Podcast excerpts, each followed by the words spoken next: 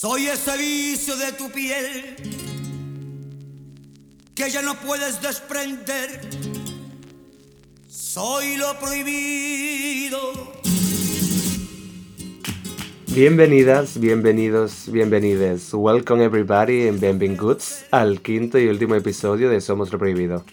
Hoy me encuentro al otro lado de la península, lejos de donde comenzó todo este proyecto, en Sitges. Hoy estoy en Sevilla, en la ciudad en la que, en la que nací, en el piso en el que me crié. Y, bueno, ha sido todo un recorrido llegar hasta, hasta este lugar físico y, personal. Em, este cambio de, canciones, este juego de espejos, con, empezando el, programa con, Bambino, tiene mucho que ver con, todo el propósito de, este último programa.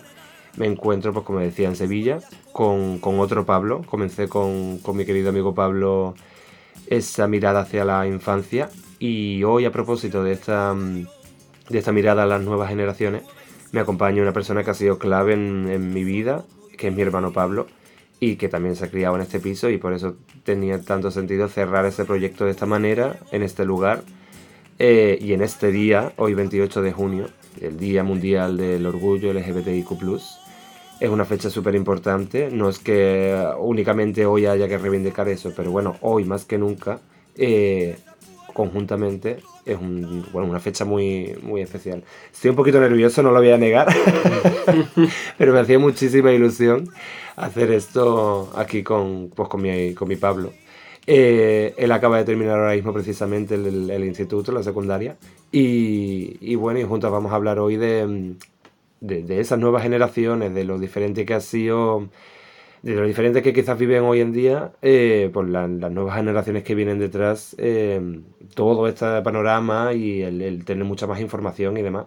Durante cuatro episodios hemos hecho, junto a, las cuatro personas que me han acompañado, un viaje a lo largo de la infancia, de la adolescencia, de toda esa generación que nos criamos en los años 90. Y, y bueno, eh, después de haber entendido todo ese proceso, que aunque cada uno tenía su propio proceso vital y, han sido experiencias diferentes, mm, digamos que hemos tenido una serie como de, situaciones que sí que hemos compartido, esa aprobación del matrimonio igualitario, esa aprobación de la ley de, perdón, de la asignatura de educación para la ciudadanía, de la que vamos a hablar por supuesto en este programa, em, y bueno, y, y el boom de internet y cómo todo eso nos ha acompañado y hoy, en 2022, pues eso, mira, no me enrollo más, que soy aquí como una persiana que me encanta hablar por los codos. Pablo, mi querido hermano Pablo, bienvenido, ¿cómo estás? Bien, bien, yo encantado de estar aquí y cerrar este proyecto tan, tan importante. mi primera experiencia en un podcast. Muy bienvenido.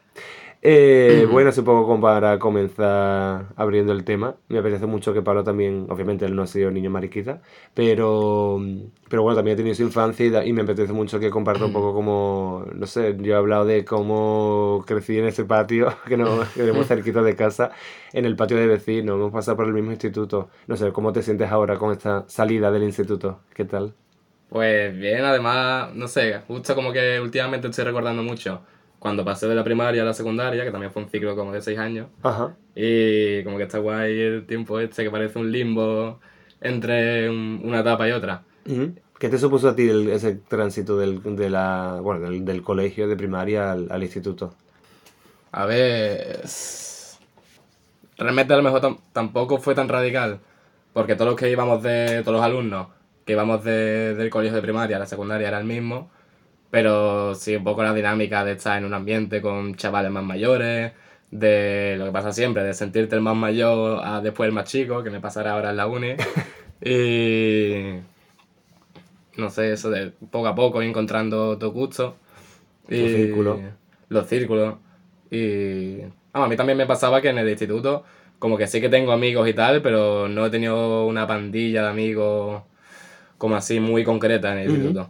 Siempre, vamos, un amigo de aquí, otro de aquí. Y... Por aquí y por allá. Por aquí, sí, sí, sí.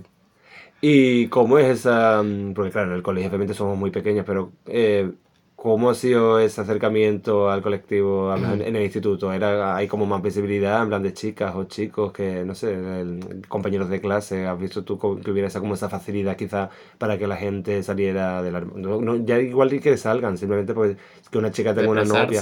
Sí. mm, en cuanto a las relaciones ya de chico-chico, chica-chica, Ajá. yo por lo menos lo recuerdo y no he visto, o a lo mejor tan abiertamente, como a lo mejor estás por los pasillos y ves eh, un chico y una chica enrollándose. Pero yo qué sé, eh, sí que hay compañeros que, vaya, se expresaban con orgullo de su identidad y, y como que tampoco había tanto tapujos. Es que, eh, Incluso que se veía que así me reprimía. O sea, La gente, a lo mejor como más. como de fuera, que a lo mejor veía como raro, Ajá. a esa otra que sí que se expresaba de acuerdo a su identidad y libremente. Es que claro, de esto no hablé yo con, con Álvaro en el segundo programa, pero yo sé que recuerdo mm, en el instituto en varias ocasiones, bueno, lo típico el insulto de maricón, ya pero como de uso popular, pero aparte también de, de chicos más afeminados, de, bueno, tengo un amigo, mi mejor amigo Rodri, em, en, alguna, en una ocasión, bueno, él, él se echó un ligue, tenía un chico en el instituto y se dieron un morreo, lo más normal del mundo que hace cualquier chavalería en el instituto. Y recuerdo el llamar, en, pues eso, la, la cosa del maricón, de estar insultando y tal. Y, y para mí fue muy valiente que lo hiciera, pero también era como, ostras, porque eso era ya el bachillerato. Pero que en- justamente mi generación fue un, un poquito como de cambio. Bueno, pasó una cosa, que fue que cuando, sal- cuando yo salí del armario, de pronto muchos amigos con los que me estaban juntando, compañeros de clase, poco a poco empezamos a salir del armario, era como otro y otro y tal, no tan abiertamente, pero ibas diciendo, ostras, que es que no soy el único, y eso fue una cosa muy bonita. Pero es verdad que no había información como quizás hay ahora. Ayer, por ejemplo, tú me trajiste aquí a casa un... un- El folleto este de la organización. Sí. Sí, que había como un número para que la gente se sentía acoso o Ujú. simplemente necesitaba a alguien con quien hablar. Más que la orientadora de instituto. que tenía de. ese teléfono para poder llamar. Claro, una cosa más concreta, además. En la consejería. O sea, es que yo pienso en Nada más entra. Es que me- eso me, me choca Hay carteles en el, en el corcho este de anuncios. Ajá. Ponen varios de, de inclusión, de, de acoso, tal. Y vamos, uno de los carteles así en grande es el mismo que el folleto Ujú. este. O sea, ya en el tercer programa hablé con, con Fran de, de que él, él es profesor de, de historia y, y en el instituto ha hecho muchas actividades de concienciación y tal. Y, bueno, sí es verdad que había vivido eso a través de él, pero de él como una persona de mi generación que ahora está fomentando eso porque él y yo, por ejemplo, no tuvimos esos referentes o esa información. Pero me parece tan guay, tan bonito por tu parte que tú hayas podido tener eso, o sea, porque, bueno, a ti tú porque eres una persona muy abierta de mente, pero compañeros o compañeras de tu clase que, hayan, que, que necesiten eso, que tengan esa información y ver que están también en un espacio seguro, que los profesores y las profesoras también estén más preparados para, no sé, para gestionar cualquier tipo de conflicto, de que hay algún tipo de acoso o de bullying a una persona, porque sea lo que sea, cualquier tipo de condición. Y eso me parece súper interesante. Em, claro, a ti obviamente te ha tocado de cerca conmigo Claro. Tú has vivido la, mi, mi salida del armario. Que bueno, en realidad cuando yo salí tú eras muy pequeñito y no hubo esa salida contigo como que se hubo con, con mamá y con papá.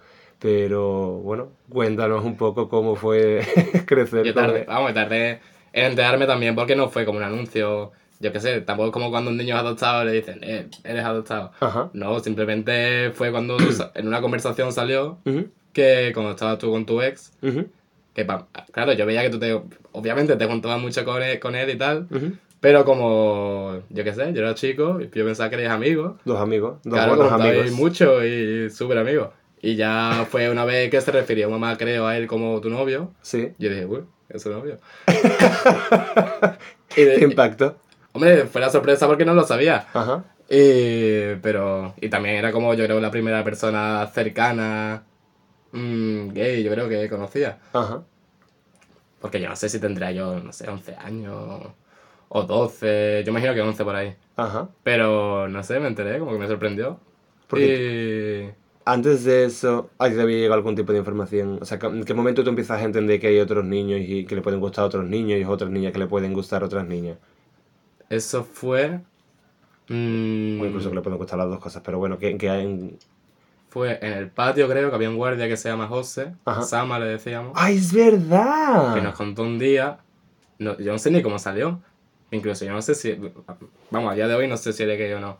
Yo pensaba que sí. Eh, Yo le miraba de lejos, decía, el que cuida a mi hermano y los amigos. Y Qué mono el segurata. No sé cómo salió, Ajá, pero estábamos un día hablando con él sí. y nos contó, nada, así lo básico, como se lo cuenta a unos niños. Eh, que, yo qué sé, te puede gustar gente de tu mismo sexo, de otro, o de tu, de tu mismo sexo y de otros a la vez.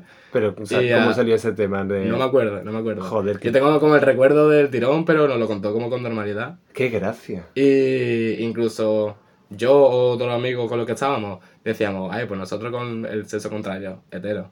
Y él nos decía, bueno, ustedes son muy chicos todavía, como para, Para entender lo que os como para lo que- entenderlo y como saber cuáles son vuestros gustos y, Ujú. y tal, que soy muy chico todavía, soy unos mocos. Claro, es que es verdad que yo no tenía esa salida del armario contigo de tener que decirte, oye Pablo, ¿qué pasa esto? Porque es verdad que cuando tú empiezas ya a crecer y a tener más conciencia pues, de estas cosas, de, de las relaciones y las parejas y tal, en ese momento estaba yo con mi ex casi empezando y verdad que yo iba, me quedaba mucho en su casa a dormir y él tenía pues poco a, poco a poco tenía más presencia en lo que era en, en mi vida y en Claro. el día a día, de ir a comer a su casa, toda la familia. Entonces, claro, no, no... Realmente es que no recuerdo un momento así como de hablar. Recuerdo que mamá me llamó y me, o me envió un audio o algo y me contó eso, que, que, que, que, que, que se lo había... Bueno, que había salido el tema y que te lo había dicho. Creo que, no sé si fue que lloraste o algo así, pero de... No, no. ¿No? No sé. Bueno, No, igual esa es no. imaginación mía, ¿no? Pero bueno, simplemente de- del impacto de, de decir... Bueno, no, no es que haya que explicar nada, pero es verdad que, que uno da por hecho por la, lo- la realidad que vive. Que, Claro, da por hecho que tú lo que te vas a echar va a ser una novia, pero simplemente porque es lo que se da por hecho. Y años más tarde, cuando me casé, cuando estaba preparando la boda para casarme, no- tú me ayudaste muchísimo en el proceso de la boda, venías a casa y preparamos pues mm, unos abanicos que, mm, claro, que de hecho tampoco, de esto no he hablado en el podcast, pero, em, o sea, sí he hecho mención a la boda, pero no ese proceso de, de prepararlo. Y sí es verdad que la, la boda en sí no es que tuviera un, un propósito reivindicativo ni nada de eso, pero yo en mi interior sé que tenía esas cosas de, bueno, venían familiares a verme, venía la abuela, una de mis dos abuelas, la buena, no la buena, es verdad, porque mamá me mata con eso. La buena, la mala. Pero bueno, la, la abuela más abierta de mente, quiero decir. Bueno, que en ese momento fue una cosa muy importante para mí preparar esa boda por todo lo que significaba hacia el público. Yo no tenía, un- ninguno de los dos teníamos como esa intención de que fuera un acto reivindicativo, pero creo que en- en- de alguna manera fue eh, mostrar esa naturalidad delante de toda la gente y Ujú. compartir todo ese proceso de hacerlo contigo. Recuerdo estar haciendo, pintando pues spray. Sí, unos abanicos que ponía Fagots, a, a Fagots are fantastic, los maricones son fantásticos. Love is Love. Love is Love, que fue cuando se puso de moda el eslogan de Love is Love. Y claro, contarte todo esto, hablándote pues, bueno, de, de la historia, del 28 de junio, de los referentes, y, y fue un momento como muy de unión. Yo, eso no fue la salida del armario, pero fue el acercarnos eso más. fue más tarde. Sí, el poder compartir eso. Mm. Que tú ahí tendrías creo que 15 años. Yo ahí tenía 14 14 años, creo. Claro, 14, 14 años. 14 Fíjate. años. En segundo, 14. en segundo de eso. Segundo de eso, Dios mío. Yo en segundo Ah, de- el verano entre segundo y tercero de eso. Es que en ese verano yo me fui a ver al Papa a Alemania. Yo ese verano estaba en el momento de... Ese verano cuando tú estuviste en segundo de eso. Claro. Sabes que tus 14 años, mis 14 años, claro, la adolescencia del uno y del otro es muy diferente. Yo estaba... Estoy ver al Papa y yo preparando una boda. Es que qué fuerte, no había pensado en, en, en eso. que yo pensaba en, ahora que cierras, terminas el instituto, que diferente era, claro, mi sensación era como de libertad, llego a la universidad, que también para ti, y era como he salido del armario y ahora empiezo a, a construir como mi, mi vida tomando decisión en eso. Pero no había pensado en, en esa parte de, pues fíjate, cuando tú estabas preparando, cuando yo preparaba mi boda y tú formabas parte de eso, a esa edad yo estaba viviendo completamente lo contrario, al otro lado. Hmm. Qué guay. ¿Y cómo recuerdas ese...? Esos días yo lo recuerdo con mucho cariño. Además, cara, yo estaba, vamos, la, la casa de la playa, que estábamos cerquita. Ujú. Y me acuerdo que iba yo con el autobús, que nunca me había movido por esa zona en autobús. Y no sé, era como un ambiente muy familiar, preparando los, los abanicos con Marta, Ujú. Todos los regalos que había cada, para cada invitado. Y no sé, además que era un momento muy importante para ti, para mí para mí también. Claro, fue un momento hermano. Es que había- poco a poco había como un crecimiento, una... O sea, siempre había como cercanía, yo lo he dicho, siempre sido desde pequeño mi, mi pilar en casa, el que más, en el que me- más, más me ha apoyado, incluso si no hablábamos de estas cosas como hablamos ahora, pero bueno, siempre había como esa cosa de proteger o de, de, de acercarme a Pablo. Em, y bueno, y con el tiempo, poco a poco, a, raíz de todo esto, pues claro, obviamente tú te vas haciendo más mayor, empezamos a hablar de más temas, y poco a poco eso nos ha ido uniendo más y más y más, y la relación de hermanos ha ido creciendo hasta el punto de que estamos aquí grabando este podcast y lo importante que para mí es hacer esto. Em, o sea, me acordaba, por ejemplo, antes de empezar el podcast, estábamos hablando de en esta habitación donde lo estábamos grabando, era donde tú había, bueno, en el confinamiento, Pablo y yo veíamos películas juntos por videollamada. Y entonces pues, veíamos, por ejemplo, o sea, vimos muchas películas y en Un montón. un montón.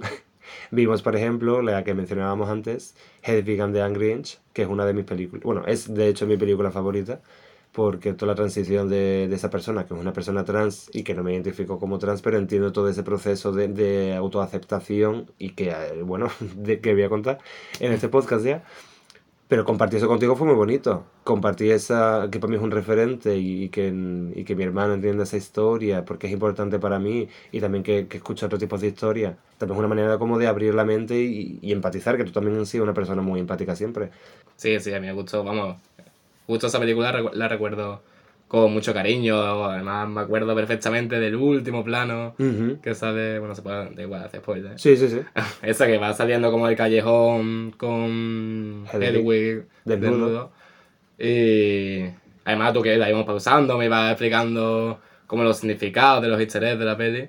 Y la verdad que estuvo muy chula. Es que esa película es bueno, tiene mucho que ver con... Yo realmente creo que es una... Es un proceso, yo creo que todo el mundo no, no tiene que pertenecer precisamente al, al colectivo, pero creo que todo el mundo a lo largo de su vida experimenta un crecimiento vital y hay gente que, que un poco como que deconstruye cosas que le han enseñado con las que no está de acuerdo, también entiende cuáles sí y abraza eso. Y yo creo que es una película del, que habla sobre el autodescubrimiento, que refleja muy bien ese proceso de autodescubrimiento y que creo que es algo muy bonito. Porque bueno, aquí no lo he contado, pero que, que mi hermano Pablo también escribe poesía, él también tiene ese lado sensible y creativo que está desarrollando más y más, que por cierto escribe súper bien, tiene 18 años y vamos, mm, me da mil vueltas a lo que hacía yo con 18. Y, y eso es muy bonito, también tu relación con el arte, Mm. con la creatividad. Sí, además yo creo que eso, si tenemos los dos en común esa sensibilidad y tal, viene ligado 100% hacia donde hemos venido, nuestras circunstancias exclusivas que nuestras y, y que está muy guay tener eso y compartirlo, cada uno a su manera. Ujú. Qué guay, es que me... Joder, es que me, me- me pienso en tantos detalles, en tantas cosas. Claro, pienso en esta habitación, que ha sido tu dormitorio, que fue mi dormitorio también durante un tiempo, que fue originalmente el despacho de papá. Es verdad. Sí. De hecho, el otro día me acordaba que eso no lo conté en la, en la infancia, pero en esta ventana que tengo aquí, detrás mía, en ese descubrir de la sexualidad, desde la inocencia, jugando y demás, pasó que hace unos meses, en el cumpleaños de un amigo, eh, conocí a una chica que se llama Belén, y de pronto me dice, ah, pues yo vivía en tu edificio, Y yo, ah, sí, y dice, sí, durante mi infancia, luego me fui y tal, y de pronto me, eh, estamos hablando, hablando, ¿en qué piso? En ese tal, y de pronto me dice, hostia, es que tú eras el chico que por la ventana nos hacía septristis con el Action Man, y tú fuiste mi descubrir sexo, no tú, sino ese, o sea, en una escena erótica que tú hacías a través de la ventana para nosotras, para mi hermana y para mí. Y eso fue súper fuerte. Y tuve un flashback y dije, hostia, no recuerdo exactamente ese momento, pero sí recuerdo la imagen de, de jugar a través de la ventana y ver a alguien, dos personas ahí enfrente. Y no sabía que eran niñas, niños, me daba igual, era como alguien. Y recuerdo ese jugueteo con algo de lo prohibido. Y cuando me enteré de, de esto, dije, joder. Y tiene tanto... No sé, me hace tanta ilusión de pronto volver aquí a casa, re- redescubrir todo esto, compartir eso contigo. eso fue muy fuerte. ¿En cuántos años tenías tú? Yo me imagino que tendría 7 años, 8 años, tenía que ser la época de He-Man. Claro. De cuando la mía He-Man, nuestra habitación en la otra, pero este, que este piso vivió mucho. En todos los cuartos. House tour.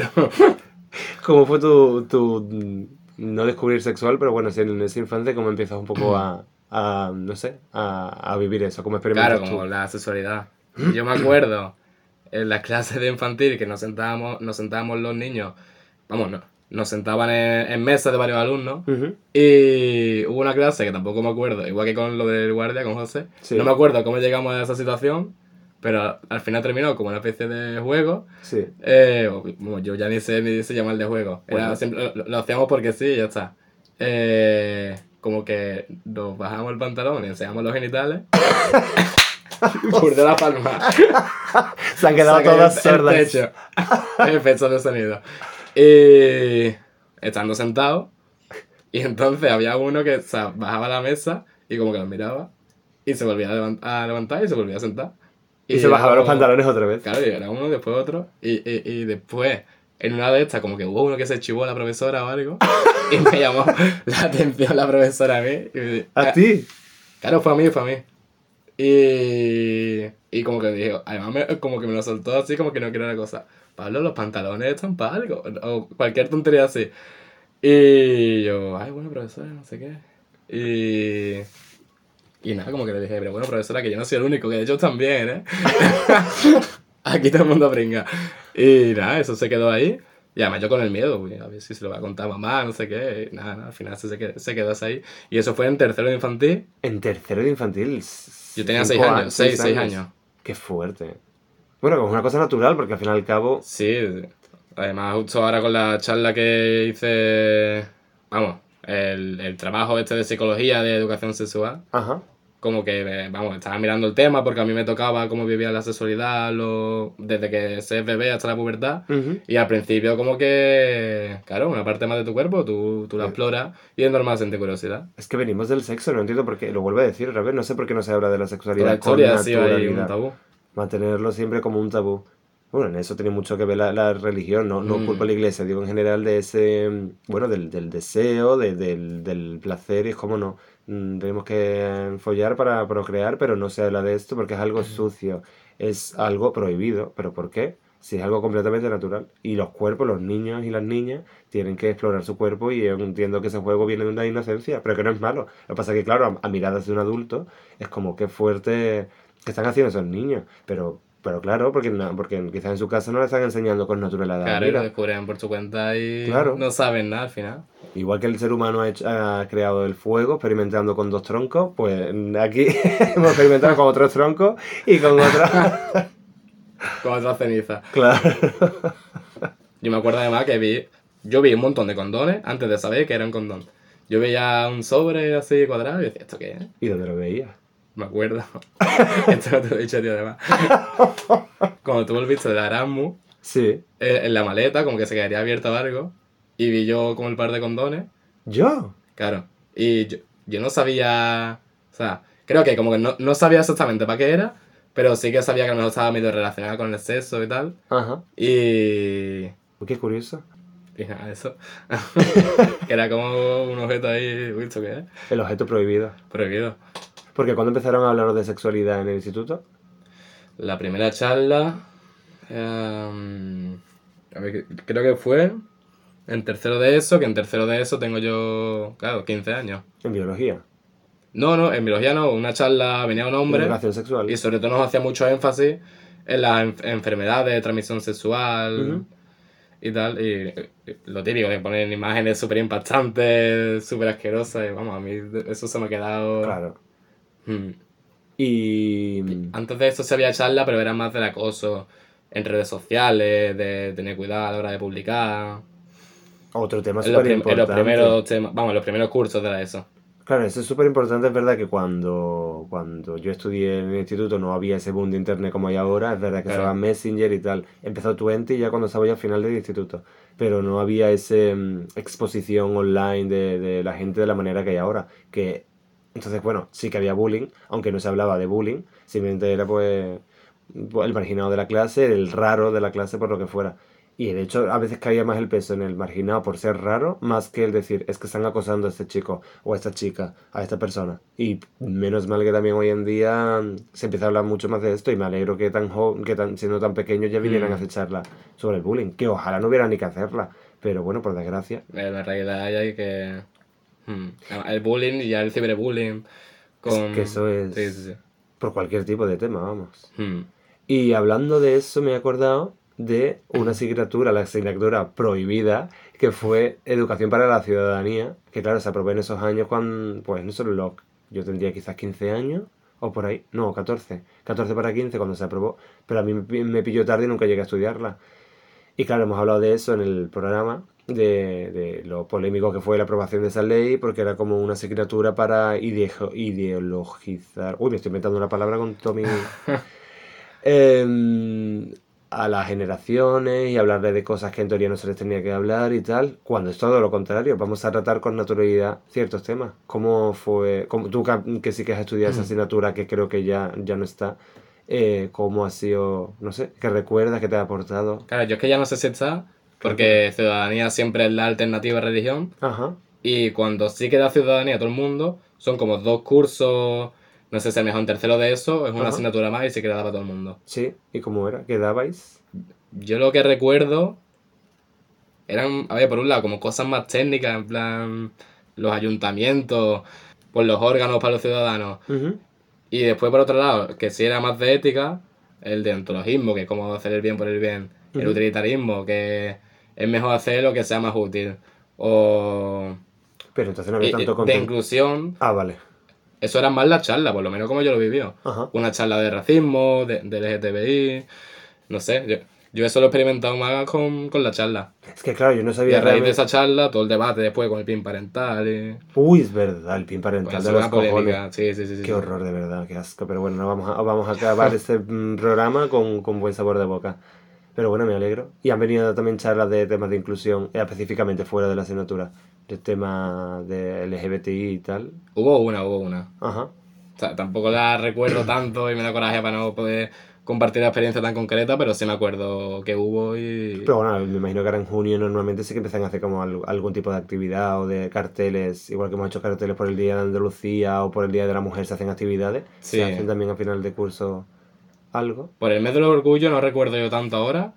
Puede ser que sí. Ajá. Pero sí es verdad que en la fecha del el Día de la Mujer eh, sí que ponen como en la escalera, no me acuerdo qué era, pero como a- algo más morado. Algo más morado. O sea, quiero decir que le ponían algo morado a la escalera. No sé si un corazón morado o cualquier cosa. Sí, sí, sí, sí, yo y recuerdo. por el orgullo, es que no, no recuerdo yo ahora. No sé. También todo lo del mes del orgullo, como que se ha configurado hace poco realmente. Sí, antes siempre ha sido el día 28 de junio, no era Sí. tanto el mes. Ahora sí es verdad que, que empieza a ser, pues marzo es el mes de la mujer, en junio empieza a ser el mes del orgullo. Y bueno, poquito a poco, mm, joder, es que es tan diferente la, la- tu experiencia y la mía, pero me alegro tanto de que empiece a haber más, más información y, y eso, más visibilidad. También, en el- por ejemplo, en las series hay mucha más visibilidad mediática. Sí. No sé, por ejemplo, en series como Euphoria, de las que ah, por supuesto somos fans, que ahora hablaremos un poco. Eh, bueno, una serie que nos encanta, que ya tiene muchos más años. A dos metros bajo tierra. Sí. em, Que eso fue además en otra época. Claro, en los años 2000. Serie que todo el mundo está obligado, obligadísimo Por a ver. favor. Por favor. Deberes. Sí, deberes. Que esa serie, mira, es una serie también que nos ha, que nos ha unido mucho, porque es mi serie favorita, que te recomendé y que tú ibas viendo y era como... Te iba comentando y la vi y yo creo que la mía también. Es que esa serie es muy heavy. Claro, y encima hablo de una familia y ahora que lo pienso también el papel de David, ¿no? Creo que se llama el, el hermano gay. ¿O es Eh, Nate es el primero, claro. Está David. Nate, David. puede ser David, sí. Sí. Ruth No es la madre. Sí.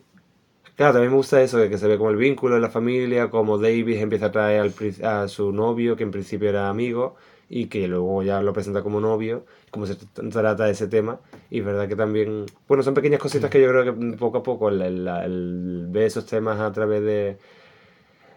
A ver, es que pasa una cosa, cuando, contigo he tenido una- un tipo de relación diferente quizás a como he tenido con los hermanos mayores por el hecho de que contigo no he tenido que salir como tal del armario y que yo me he sentido más en confianza quizás para hablar de estos temas. Obviamente, bueno, a ver, yo he hablado de, de- cómo fue mi infancia y la adolescencia, pero que a día de hoy tengo la suerte, porque creo que es una suerte de tener una, una relación súper sana, honesta y cercana con toda la familia, con papá, con mamá y con todos los hermanos. Y, y es una bendición, ya no solamente por, por el... También un poco quizás la, la boda nos acercó, pero el poder tranquilamente hablar pues de chicos con los que quedo, con los que salgo, me siento así, me gusta esto. Pintarme las uñas y estar tranquilamente. Hoy estaba en casa de la abuela con las uñas pintadas y me daba un poquito como de vergüenza, ya ves tú, fíjate, y digo, pero digo, anda ya, si la abuela te quiere un montón y te ha querido siempre, y es Claro. como- pero son, bueno, y, y quiero eh, ver- compartir estas series en común. Creo que es una cosa como muy bonita.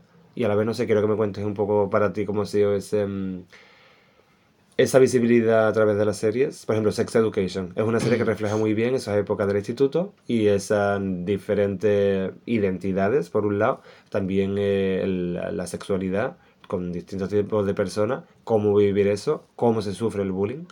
No sé, ha- ¿en qué sentido te ha aportado quizás a ti todo eso? Mm, me ha aportado, yo creo, el, lo que estábamos hablando antes, el hablar del sexo sin ningún tapujo, como si fuera una cosa más, un tema más. Y que cuanta más libertad se consiga a la hora de hablar de ese tema, más seguridad va a haber y mejor va a vivir cada uno su sexualidad. ¿Cómo son? Y vamos, ta- también ya por otro lado, toda la variedad que hay de los personajes, Ujú, que te puedes sentir identificado con cualquiera. ujú. Y mola, no sé, a mí, a mí me encantó cuando salió. Y era como la novedad también. Euforia, Euforia es otro rollo. con Jules y con Ru, esa historia. Súper importante que salga, que salga todo esto. Luego también, bueno, cantantes que nos encanta, por ejemplo, Bad Bunny. Bad Bunny obviamente no es gay, pero eh, hablaba con Álvaro, por ejemplo, de la, del tema de la expresión a través pues, de la ropa, los gestos y demás. Bueno, él obviamente mm, en sus comportamientos no es que sea muy femenino, pero que igual si le apetece vestirse de, con ropa femenina, le apetece ponerse un vestido o una falda que no está haciendo nada nuevo porque se lo han hecho ya otros chicos, lo hizo Ujú. Brad Pitt en los 90, pero es que está llegando a un público muy amplio, Muy amplio. muy amplio y, Y otros sectores. eso- sí. Y eso creo que aunque se le critica mucho por apropiarse de eso, creo que también tiene una cosa muy positiva que es normalizar eso. Y que si ven normal que Bad Bunny pueda hacer eso, que, pues que poco a poco empiecen a abrir la mente y no llamen a alguien mariquita por la calle porque vaya con falda en vez de con pantalones. Justo eso es lo guay, que además él lo hace y tampoco pone un manifiesto debajo. Cada uno puede vestir como que. Es que ni siquiera hay, hay que hacerlo tan evidente. Tú vas así, sales así en las portadas de la revista y ya está. Vamos, y de hecho, el, vamos, El videoclip de Yo Perreo Sola. sí, que tuvo una polémica que no vea cuando al final, por lo menos como lo veo yo, vamos, tampoco se sabría nada, seguramente habría una estrategia por detrás Claro. como para hacerlo viral, pero al final lo que es. Si, si quieres salir vestido de mujer y con las tetas de silicona en un videoclip, pues, Hacer de drag queen, sí, porque no. y ya está. Es que también me da rabia cuando de pronto como que desde el colectivo empezamos como ahora a limitar y es, ese terreno es nuestro y no es del otro. No puede hacerlo, pues, claro. Claro, la idea, yo entiendo que hay una necesidad de, de defenderse y de reivindicar a través de referentes y demás, pero en el momento que todo eso se empieza a mezclar, yo creo que es mucho más necesario que ojalá el día de mañana no haya que hablar ni de colectivo, no haya que hablar de etiqueta, ojalá que no tengamos que, no le demos tanta importancia a los pronombres y que sea algo natural. Eh, Ojalá que estemos todos mezcladas y mezclados y que sea eso, el arcoíris de verdad fundido, o sea, quiero purpurina mezclada Mm. ahí. fun- Pero bueno, de momento creo que es, por un lado creo que es importante que se genere ese, deba- ese debate público para que la gente incluso, aunque no esté de acuerdo, por lo menos se le encienda una chispa ahí en la cabeza. Y luego, por supuesto, para que llegue a gente. Tú has tenido, por ejemplo, conmigo en casa esa facilidad de, de haber salido del armario y de, y de hablar de estos temas con naturalidad. Pero no sé en el caso de tus amigos que, que no tienen ese referente quizás cercano, cómo es esa visión, cómo son, bueno, cómo son en realidad esas nuevas generaciones. ¿Ves tú que hay, siga habiendo, mm, no sé, algún tipo de, rechazo de miedo? O... Hay de todo, pero sí es verdad que aún, por lo que he vivido yo, mis círculos y todo, como que se ve casi que como un poco de miedo o como que llama demasiada atención al salir del esquema cuando, yo qué sé, un chaval con las uñas o, qué sé yo, con la mochila, por ejemplo, la mochila mía es la que tú me regalaste de mariposas de Vans. Ujú. Y con esa había así de veces que decía, tío, esa mochila es de tía, no sé qué. Por, por llevar mariposas Por llevar mariposa, que es absurdo, es absurdo. Además ¿En no te lo dicen como, o sea, te lo dicen como medio en broma. Tío, ¿dónde vas con una mochila de tía? No sé qué. Es es que es absurdo, es una mariposa, tío. Es que al final le damos a todo un significado y esto como para clasificarnos y oprimirnos. Bueno, poco a poco se va normalizando un poco más todo eso, pero qué fuerte. Fíjate tú, qué tontería tan grande, de verdad. Una gilipollez. Y tiene mucho sentido, me hace mucha gracia la idea que ya mencionado el detalle de la mochila, que era de esa mochilita de la que empezábamos a hablar en el primer programa con el otro Pablo, al otro lado del espejo. Eh, de esa mochilita personal que empezamos a que empezamos en la infancia, cuando te llaman mariquita, incluso si igual después eres un chico heterosexual que le ha pasado a muchos chicos y que, que- y, de, y de eso quizá no se habla, y de hecho en realidad he hablado poco en el podcast, pero bueno, empiezas con una con tu mochilita de los complejos, de las inseguridades y tal, cosas que te van acompañando hasta que tienes esa oportunidad de mayor de decir que me ha pasado, me pasa esto, tal. No sé mm, si a ti te ha pasado en algún tipo de tema o en algo que tú te ha- ¿Cuál es- ¿Cómo ha sido tu mochila? No la de las mariposas, sino tu mochilita personal. ¿Ha habido algo en ese crecimiento desde pequeño hasta los 18 que tú hayas visto como una evolución de algo, algo que te haya acompañado, no sé, algo que te inspire? Todo esto. Eh, yo sí es verdad que de pequeño sí era bastante más tímido. Incluso desde chico ya ustedes decíais, bueno, Pablo parece una persona en casa y otra cuando está en la calle con gente. Y vamos, creo que todavía lo sigo teniendo, pero ya cada vez que me pasa menos y, y creo que cada vez como que he ido cultivando más el llevarme con la gente y con- incluso con gente muy diferente y todo. Y Y abrirte también con la escritura. El, eso no- sirvió mucho, eso sirvió mucho, mucho, mucho. Y incluso casi que más el momento de escribirlo, el momento de yo publicar mis cosas y, Exponerte. y, y eso, que llego a un sitio con unos chavales, a lo mejor que no me llevo yo tanto con ellos, Sí. pero de lo típico que no hemos seguido en Instagram y, y me mencionan los poemas y tal, y me hace, a mí me hace un montón de ilusión. Claro, porque Como aquí- que un cachito de mí eh, súper propio, que lo he convertido en algo que a mí me gusta y que le llega a gente, y que así la gente me puede conocer mejor. Patricia, por ejemplo, la, mi- nuestra vecina de enfrente, bueno, ya no vive aquí, pero es la amiga con la que jugaba las Barbies, que sé que es fan del programa, y que ella de hecho decía que cuando nos traían las Barbies, cuando me regalaban las Barbies por Reyes Magos o lo que fuera, lo regalaba para los dos, para compartirlas. Y ahora me dice, tío, es que veo a tu hermano y está tan guapo y está tan, tan, o sea, como tan cariñoso y, y tal, y encima me encanta lo que escribe, que es que escribe el niño con 18 años que tiene tan bien. Y dices tú, qué bonito abrirte de esa manera, porque igual hay gente que escribe y le da vergüenza publicarlo por, porque se Mm. estás poniendo y porque, bueno, Yo Mm. me acuerdo el momento en el que te mandaba a ti, antes de publicar en Instagram, sí, como te mandé las capturas de los poemas o de los escritos por WhatsApp. sí. Y no sé, para mí eso, para mí eso fue fuerte, en verdad. Hombre, que lanzaste tu primer poemario de manera virtual, pero Mini, náufrago. mini, mini, mini Bueno, un mini poemario, son, claro, perdón, son cuatro poemas, pero que tienen su concepto, el concepto del naufragio y que te- y bebe mucho de las experiencias personales, de ese momento en el instituto. Mm, Bueno, claro, todo eso empezó un poco, bueno, no empezó, pero un poco que tenía que ver hace un año, en junio, en Sitges, cuando viniste. viniste fue tu primer viaje solo. Te Ujú. viniste, me diste una súper sorpresa por mi cumpleaños y te plantaste allí una semana, que fue lo puto más. sorpresa que después tú me, tú me devolviste. por el cumpleaños de sus 18, una fecha súper importante. Claro, Pablo vino por mis 30 y, y fue claro, muy bonito compartir esa semana contigo, lo que ya era mi, mi independencia una vez ya divorciado, lo que era ese Jaime de verdad, mi círculo de amigos, que tú te desenvolvieras por ahí y parte un poco de esa independencia de tu enfrentarte al mundo, lo trasladaste a través de las palabras a, a náufrago. A naufragio, perdón. Náufrago tú. Y sí, sí, la verdad que ese viaje lo disfruté un montón y además justo ahora como se ha cumplido un año, un pelín más, eh, lo recuerdo mucho y cada vez voy disfrutando más el moverme en diferentes espacios. Incluso yo estoy con la idea de moverme de Sevilla, pero ya incluso dentro de Sevilla disfruto un montón, no sé, en el centro, hablando con otra gente, Ujú. otro gusto, otro mundo, otra manera de ver el mundo que enrique- enriquece un montón y que es súper aburrido estar aquí siempre entre los mismos bloques y... Y yo creo que también eso es una cosa positiva que sí que es verdad que nos ha dado quizá mm, las redes sociales y que esté todo el mundo como más conectado en el sentido de abrir la mente. Quiero pensar que, bueno, aunque España sigue siendo muy profunda en muchos sitios, pero la gente hoy en día empieza a tener más información y empieza a ver esa diversidad que reivindico en el programa, no solamente en este tema, en el colectivo, sino un poco en todo, en entender otras realidades, otras experiencias, otros tipos de familia, otras historias, y que creo, bueno, obviamente lo vuelvo a decir, tú eres una persona súper empática y muy abierta, y en eso tiene mucho que ver el moverte, no solamente moverte de irte a vivir a otra ciudad, sino que tú mismo puedas ver esa otra realidad en Sevilla, una ciudad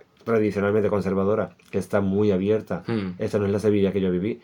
Eh, bueno, en parte sí, pero yo la viví desde mi prisma, pero es muy bonito también abrirte a esas otras realidades y historias, y eso es maravilloso. Naufragar a través de Sí, eso. sí, naufragar siempre. Vamos, además muchas veces lo he pensado, terminé el concepto, como que el naufragio había terminado, pero al final escribo, yo sigo escribiendo de huir o de viajar, aunque sea como concepciones diferentes, pero como que siempre se me hace muy seductora la idea de estar moviéndome de un lado para otro y quedarme un- un- de alguna manera eh, quedarme un poco con las cosas que voy viendo. Hombre, a ver, que tienes 18 años, que No, ahora ya, que se, se te si abre fuera...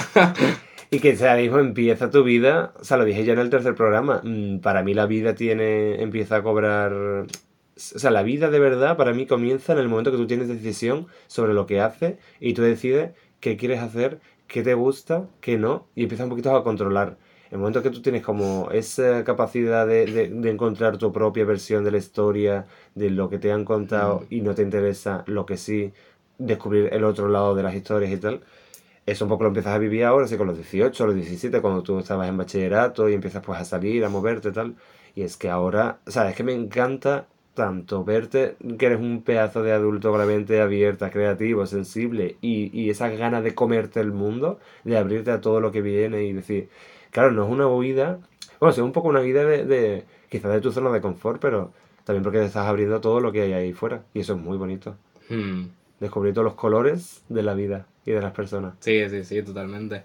Y en eso también, vamos, con lo del ámbito creativo y todo, Ajá. también me motivaba a mí, mucho la música.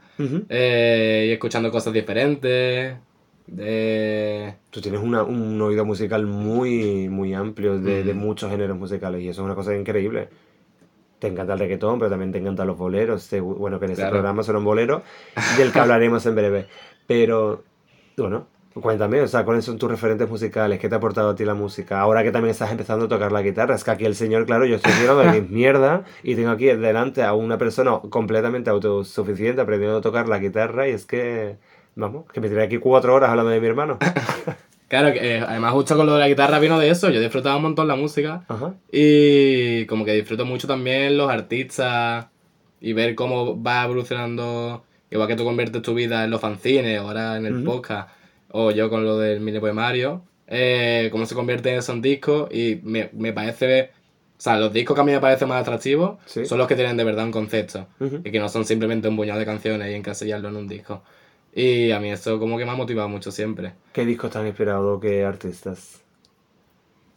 Buah. Eh, así de España, por nombrar un puñado. eh, yo me acuerdo al principio que me gustó mucho el rap, de- Rap. el, el rap español Ajá. y me gustaba mucho Raiden. Sí. Porque, aunque en ese momento sí que era rap, ya se iba saliendo un poco de las casillas.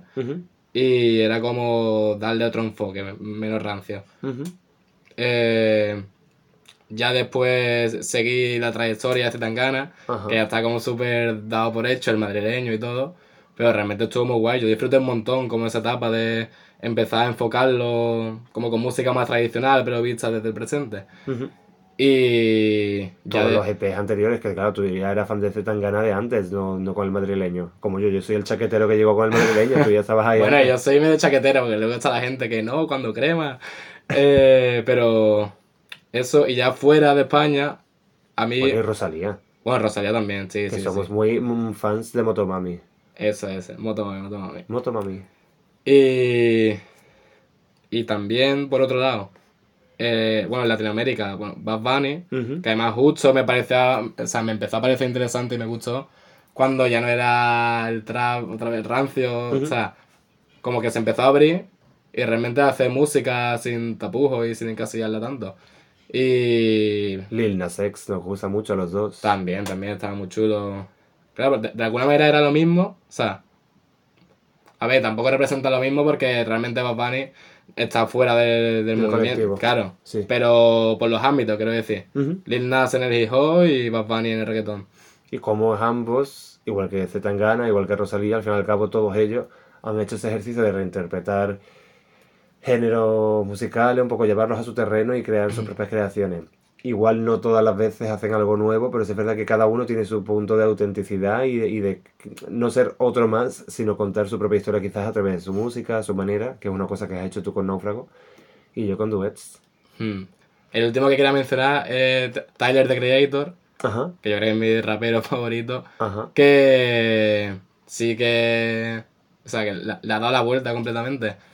Cada disco con una, una historia, un personaje, y mezcla los géneros como quiere, se los produce. Y incluso es muy curioso porque creo que en los primeros discos como que tenía algu- algunos versos que eran homófobos incluso. Y ahora en los, en los últimos, hay veces que da a entender que él es bisexual. Y vamos, él, habla abiertamente de que tuvo líos con un tío y sus desamores y tal. Y como que él mismo al principio también se autorreprimía, digamos. Claro. Hay Mm. mucha automofobia, de la que ya habla también anteriormente Claro, claro, con, con Víctor, por ejemplo. Y más en ese terreno musical como es el rap, en el hip hop, un, un- un mundo tan masculino, pero tradicional y tan de cómo vas a eso, pues hay como que insultarse y bueno, es un... Y me alegro que, que estén saliendo como esos nuevos referentes dentro de la música del hip hop y que todo eso vaya un poquito cambiando el discurso. No digo que lo otro vaya a dejar de existir, pero también que la gente que le apetece escuchar hip hop pueda escuchar otro tipo también de letras y de historias, que eso también es muy importante. Mm.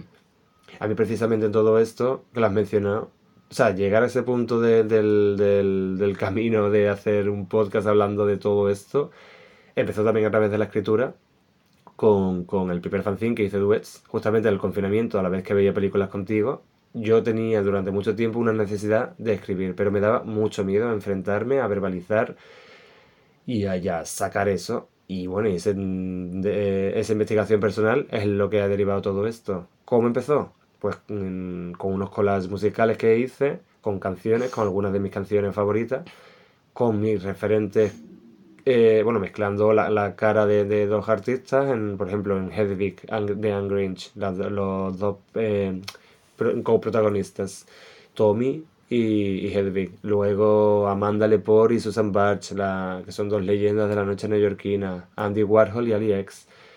Y bueno, y de esos collages, que al final eran como 12 duetos, creé un fanzine musical eh, y escribí, que era lo que me daba miedo. Y, y cuando, aunque hablaba de las historias de otras personas, empecé como un poco a través de la música y de su historia a hablar de estas emociones de las que ahora ya hablo más transparentemente. Y es como muy bonito buscar ese... mm, Cuando buscas un poco encontrar tu propia historia a través de otros referentes, de otros artistas. mm, porque mira, se lo escuché una vez a, a, a Poppy Blasco, el, el creador de Pies Marrones, que me encanta ese podcast y ya he participado en él. Y él habla muchas veces de que descubrirte, quizás cuando lees a otra gente, cuando escuchas a otra gente y te, y te sientes identificado, te das cuenta de que no estás solo y eso es una cosa muy importante. Claro. Ves que hay otras historias que se salen de la, de la historia normativa que te cuentan, sea en el ámbito que, te, que sea, y no sentirte solo y sentirte arropado en eso es muy bonito. Y, y, y eso un poco fue lo que derivó todo esto. Justamente ese fanzine Duets cerraba con, con un dueto fantástico que son Marsha P. Johnson y Silvia Rivera, que, bueno, tengo por aquí mi fanzine a mano, hablando de ese 28 de junio tan distinto de 1969 a este 28 de junio de 2022, con todas las cosas que nos quedan aún por hacer, pero también, bueno, yo creo que es muy positivo todo ese camino. Así me apetece un poquito compartir. Escribí eh, esto que voy a leer. Era la madrugada del 28 de junio de 1969, en un bar clandestino de Nueva York. Horas antes, el cuerpo embalsamado de Judy Garland había cruzado el océano para celebrar su funeral, y ahora sonaba en la radio su canción más recordada. La barra de Stonewalling estaba de luto por la pérdida de su icono, y a la 1 y 20 del sábado, una redada policial irrumpió sin prever nada de lo que vendría después. No era la primera de las revueltas, pero sí la que sonaría más fuerte. Silvia y Marcia estuvieron allí como cada fin de semana. No eran blancas, no eran normativas y tampoco sabían quedarse calladas. Estaban hartas de ser tratadas como enfermos en un momento en el que la homosexualidad era ilegal y la opinión pública ni siquiera se planteaba la bisexualidad o la identidad de género. Esa noche aunaron fuerzas junto a otras compañeras y se enfrentaron a la ley de un país fundamentado en la libertad, nada más lejos de la realidad. Silvia y Marcia murieron reivindicando la diversidad sin importar el color de nuestra piel, el dinero de nuestros bolsillos, los genitales bajo nuestra ropa, ni la expresión de nuestro género. Aunque sus vidas estuvieron marcadas por la miseria, con el tiempo hemos aprendido a valorar el legado que nos han dejado en herencia, y ahora forman parte del firmamento de estrellas que ilumina nuestro paso por la Tierra. Y es... es que, bueno, es bonito mm, volver a leer esto.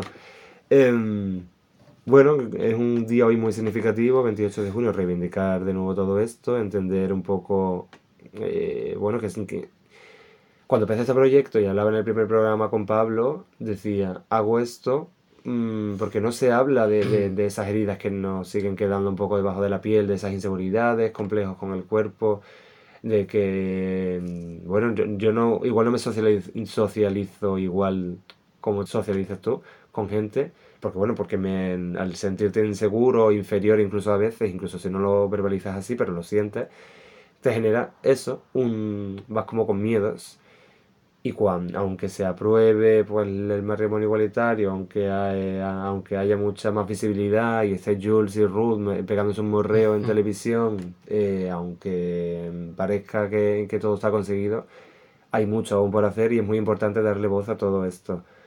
Eh, bueno, aquí hablo de Silvia y de Marcia. Hay muchas más gente. Tampoco se habla de que el 28 de junio, en esa noche, también había mujeres cis, lesbianas ahí reivindicando. Y, y también me da mucha pena que, que el. Vuelvo a decirlo, lo dije en el primer programa, que el orgullo a veces queda como muy. mm, Que, que- que al final se quede todo como reducido a la idea del maricón que, que se pone do- purpurina en la cara y eso es. No, el colectivo es mucho más. No se habla de la bisexualidad tanto, se piensa que es una fase. No se habla de la intersexualidad cuando es otra realidad más y muy diferente. Entonces, bueno, em, hoy 28 de junio de 2022 es muy importante seguir reivindicando todo esto. Mm, Me alegro de haber puesto un poquito mi granito de arena y que me hayas acompañado en esto. Y así un poquito como para ir cerrando, me apetece que me, no sé, que tú como chico de 18 años que has vivido eso como hermano, pero también esa realidad en el instituto, ¿qué piensas que, digamos, que, que quedan esas nuevas generaciones? ¿En qué tienen que seguir haciendo hincapié? ¿Cómo, cómo ves ese nuevo panorama de esas décadas que vienen atrás, niños pequeños y niñas que van creciendo? Estas décadas que están ahora por venir, ¿no? De- Ajá. después de mí. Mm, yo espero que al ya está como la infraestructura, digamos, más normalizado, Ajá. eh, todo el tema del colectivo y tal, que dentro de, por ejemplo, de los grupos de amigos, Sí. que sea como un entorno seguro y que cada uno se exprese tal como es él y que no tenga miedo a, a decirlo. Incluso con el folleto este que había en el instituto, ¿no? Con herramientas así, que la gente no tenga miedo de decirlo, porque a lo mejor su familia tenga unos valores más antiguos, más casposos, que lo puedan expresar sin miedo y que cada vez esté todo más normalizado.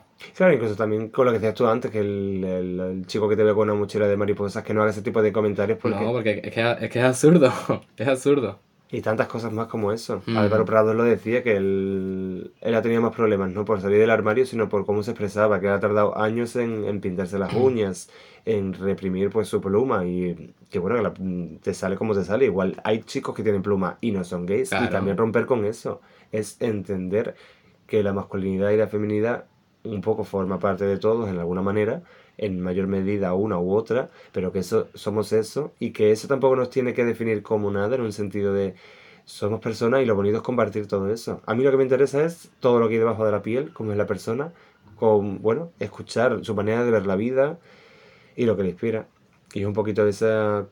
Yo creo que es ese reto en el que tiene que seguir enfocándose todas estas reivindicaciones y las nuevas generaciones, en abrir más la mente y, y romper un poco con las etiquetas, que yo creo que en un, po- por un lado son necesarias para mostrar esa pluralidad de, de realidades y que no todo es ni negro ni blanco, pero creo que a largo plazo mm, espero que todo se encamine a, a que mm, después de habernos etiquetado tanto porque necesitamos entendernos, que empecemos a quitarle importancia a todo eso y, y que no, haya fal- no haga ni falta hacer podcasts como este porque poco a poco veamos como normal. Simplemente que, que se hable de la historia de cada uno y que cada uno reivindique su manera. A mí me gusta esto, pero ni siquiera tenga ni que salir del armario. O sea, no, pues mira, a mí me gusta tal, o no sé, poco a poco que, que, que todo se funda, que se mezcle y que no hagamos tantos grupitos que a veces, eh, bueno, se hacen y que en algún día lo prohibido deje de ser prohibido y siga siendo una preciosa canción como este bolero increíble de Olga Guillot.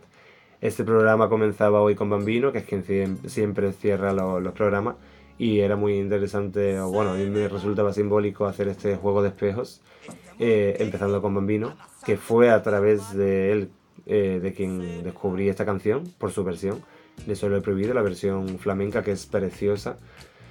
Un artista del que de hecho no he hablado, pero de hecho voy a comentar es otro referente para mí. Él era gitano, él era, no sé si homosexual o bisexual, porque realmente nunca habló de eso tan públicamente, pero bueno, se le conocían, se le conocía, no, se sabe que, él tenía relaciones con hombres. Eh, y que él cuando ah, versionó esta canción, este bolero de Olga, em, hablaba de un amor prohibido y de esa relación de... em, soy ese vicio de tu piel que te domina sin querer. Soy ese beso que te da sin que se pueda comentar. Y de, relaciones que, que no están aprobadas socialmente, pero que siguen estando ahí, porque el amor, igual lo vuelvo a decir, como el sexo y como todo, hay cosas de las que no se habla, pero eso no es que deje de existir, al revés, y hay que darle normalidad y naturalidad hablando de todo eso. Bambino, siendo gitano, en un colectivo, en una cultura tan quizás conservadora para algunas tradiciones, aunque siento que son mucho más abiertos los gitanos en otras cuestiones más que los blancos, que esa so- sociedad eh, caucásica, europea, normativa, em, hizo y reivindicó de alguna manera, no reivindicó, yo creo que simplemente él dio fue un ejemplo de que él podía con todos y podía gustarnos a todos. Y me encantaba empezar hoy con él. Por un lado, para romper esa cosa del, del empezar con Olga Guillot con el bolero y, y terminar con él, hacerlo como al revés y decir, "Eh, que, vamos a dar este salto al, presente y que voy a dar este salto ge- geográfico. Y aparte también para darle voz a, esa canción y a su historia. Y bueno, eh, ha sido para mí un honor haber hecho estos cinco programas con cinco personas que son fundamentales en mi vida y no me quiero empezar a emocionar, que ya me están viniendo las lágrimas y me conozco. Pero ha sido, ha sido precioso todo el viaje. Me encanta que esa canción de Soy lo Prohibido, que me ha acompañado tanto, no sabía que se iba a materializar en todo esto. Y ha sido un honor enorme poder compartir eso con mi hermano Pablo, persona que quiero que admiro y lo vuelvo a decir con la boca llena por todo lo que es como ser humano y por, tener esa cercanía en casa. Y bueno, ¿qué quieres decir tú? Nada, ya es para mí el honor de, de poder haber sido parte de este proyectazo. Y no sé, que sea, no se me hace como que me da un poco de vértigo, ¿no? Ser parte de este, de este proyecto sin ser parte del mismo colectivo, ni, ni haber sufrido, digamos, las dificultades y eso. Pero no sé, yo estoy súper contento de, de estar aquí y de haber acompañado también tu evolución, que es verdad que desde que yo tengo conciencia, ya ese camino ya estaba dado, como la salida del armario y tal, pero de toda tu evolución personal y de cómo te superas cada vez. Es muy guay. bonito y muy importante tener ese apoyo en las familias, que bueno, si uno tiene la suerte de tenerlo, genial. Que hay gente que no pueda tenerlo, no pasa nada. Tampoco, tampoco hay que, que forzar que una familia se lleve bien. Pero bueno, Claro. en nuestro caso me alegro mucho que, te, aparte también con nuestros hermanos y nuestros padres, Ujú. pero que me alegro mucho de tener ese vínculo y, y que mira, que bueno que acabas de decir tú ahora. Me da vértigo formar parte de esto si no pertenezco a esto, pero yo creo que también es, me- creo que es importante que se hable de ese otro lado, de cómo la gente mm, son importantísimos los aliados, igual que en el feminismo. En el feminismo también son importantes los hombres. No es que tengan que estar en primera fila, Claro. pero tiene que estar eso ahí. Entonces yo creo que es muy importante que, que en ese propósito de que todo eso se funda, como digo yo, em, pues darle voz a todos. Muchas gracias a todas las personas que habéis estado ahí escuchando, comentando y compartiendo. Muchas gracias, por supuesto, a Pablo, a Pablo Martínez Pardo, a Álvaro Prados, muchas gracias a, a Fran Álvarez, muchas gracias a Víctor Cantero, muchas gracias a mi familia por haberme acompañado. Incluso se ha sido un- una, una transición complicada porque, bueno, no había información, pero de verdad que gracias a todas las personas que, que han acompañado este proceso. Y nada, que sigamos reivindicando más que nunca lo prohibido con un bolero precioso como el que va a sonar ahora mismo.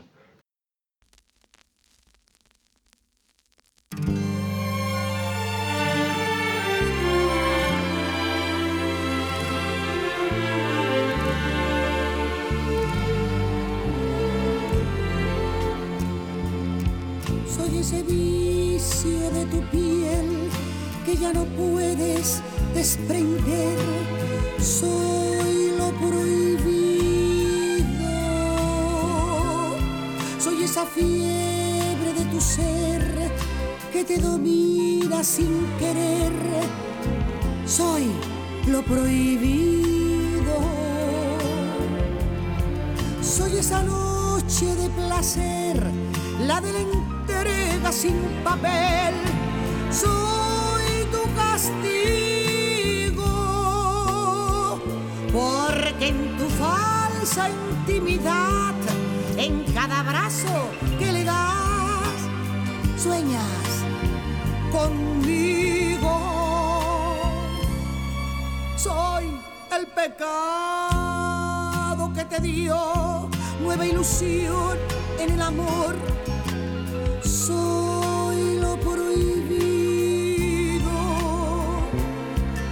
La aventura que llegó para ayudarte a continuar en tu camino.